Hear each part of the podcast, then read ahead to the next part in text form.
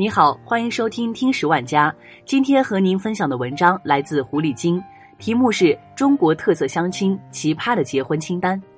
聊到相亲这个话题，总是忍不住想吐槽：没有最奇葩的，只有更奇葩的。这不，微博上又有狗血的相亲事件上了热搜：要房要车，彩礼二十万，女方没有陪嫁，结婚后不出去工作。对于这样的要求，作为女人都替他感到悲哀。虽然婚姻不是一场交易，但何尝又不是赤裸裸的交易呢？既然女方提出这样的条件，我就非常好奇，这位女子是国色天香，还是琴棋书画样样精通？结果呢？这位女子才貌并不出众，丢在人堆里都找不到。收入呢？三千每个月，也就只能养活自己。家庭背景呢？也是农村普通家庭。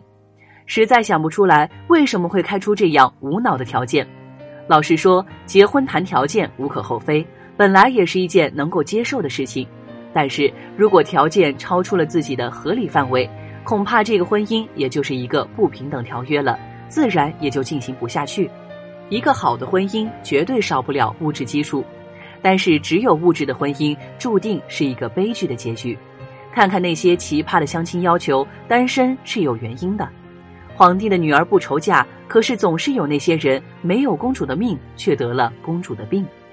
悲剧的婚姻都是闲出来的。之前在知乎上看到一个离婚后的撕逼事件，说实话，看完了觉得挺心酸的。本来是一桩美好的婚姻，可是被女的给作没了。小程家里条件还不错，大学期间认识了女朋友没出没，毕业之后很快就结婚了。自从和小程结婚之后，没出没就没再去上班。小程每年五十多万的工资也全部给老婆没出没看管着。说实话，小程就是一个规规矩矩的模范型老公，对没出没也很好，而且经常接济没出没在农村老家的父母及亲戚。生完孩子也有公公婆婆带，没出没很少管孩子，每天吃完就出去跟姐妹们打麻将，也不做家务，甚至自己的孩子都不照顾。更离谱的是，孩子后来取了什么名字都不知道。就这样过着自己的潇洒日子，生活习惯了，就总觉得这一切都是理所当然。太过清闲的生活，就会把生活想得过于美好。经常跟自己的那些闺蜜聊天，八卦的内容无非就是谁家的老公一年赚几百万，谁家的老公出轨，谁家的老公结婚的时候给了几十万的彩礼等等。长期生活在这些不切实际的网络生活中，让梅出没变得越来越敏感，越来越脆弱，还自卑。他开始嫌弃小程一年赚五十多万还少，还唠叨小程去年收入六十五万，今年怎么就变成了五十六万？每次小程要是回来晚了，还会各种检查手机，神神叨叨，疑神疑鬼的。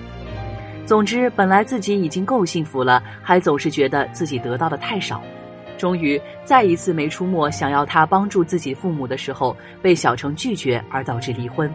到离婚的时候，小程才发现，三年自己每年五十多万的收入，最后卡里才三百多块，钱去哪里不知道，反正最初期待的那份美好婚姻是没了。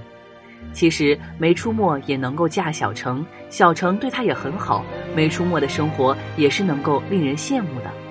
可是有些女人就是这样。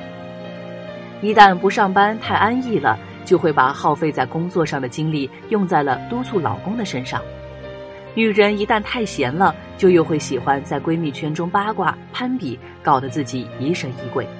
本来自家的老公够可以了，在攀比中总是不断激化自家老公与别人家老公的差距。本来自家老公安分守己，总是被闺蜜圈中各种出轨的迹象搞得心神不宁。久而久之，埋怨与猜忌就会不断被放大，好好的感情和信任也会被消磨殆尽。梅出没很幸运的有了这样的老公，房子、车子、彩礼、存款都有，而且结婚的时候对梅出没一点要求都没有。生活其实并没有朋友圈中那么美好，也或者你本身过得就很好，只是你却把自己生活在了更好、更虚假的朋友圈中。小城和没出没的婚姻结局，也正好说明了，即使你用婚姻获得了你想要的物质条件，但是你的懒惰也会最终毁了你的婚姻。经营才是美好婚姻的官方通道。我们再回到开头的那份清单中，你所要求的是不是你所应得的？中国特色的婚姻中演变出来的结婚清单，其实大家都已经接受了这样的婚姻潜规则。结婚清单对男方的内容，无非就是车房、存款、婚后财产分配等。在国际范围内，直接对物质条件清单的其实并不多见。而中国式的婚姻清单最大的作用，就是把婚姻杀死在摇篮中。如果说需要签订一份平等的婚姻条约，那么男方其实也可以列出个清单，比如要求女方的体重一百以内，身高一六五以上，以及具体的三围、恋爱史等等。列得详细点也很容易。如果真是这样，婚姻就明目张胆的变成了两张清单的结合。从自己接触的各种婚姻来看，这样的结合，说句并不悲观的话，基本上可以判断这婚姻会走向离婚。当然，不是追求物质不好，也不是提倡裸婚。其实要求男方提供的这些物质条件，能不能提供早就确定了，列出清单的意义并不大。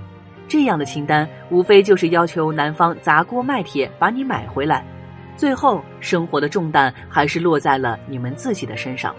谈婚论嫁，物质和感情到底怎么取舍，决定了是否能有一段相对高质量的婚姻。现代人最大的问题就是懒，很多人都想通过婚姻解决一生的物质生活需求，但是最终离婚后才发现依然一无所有。结婚之前，重点放在物质上，其实是很简单的。双方清单一列，能成交就登记结婚。但物质条件变得太快了，今天的车房存款，明天就可能不存在了；今天的体重三围皮肤，婚后也可能面目全非。这时候，建立在婚姻清单上的婚姻，恐怕连当事人都找不出继续存在的理由。如果婚姻自由变成了清单交换，掺杂太多感情，那是感情用事，不符合现在的婚姻价值观。这样的婚姻注定都是逢场作戏，很难善终。把婚姻放在感情上，相对有一点难，但这才是通常所说的经营感情和婚姻。虽然很坎坷，却是通往人人向往的美好婚姻的官方通道。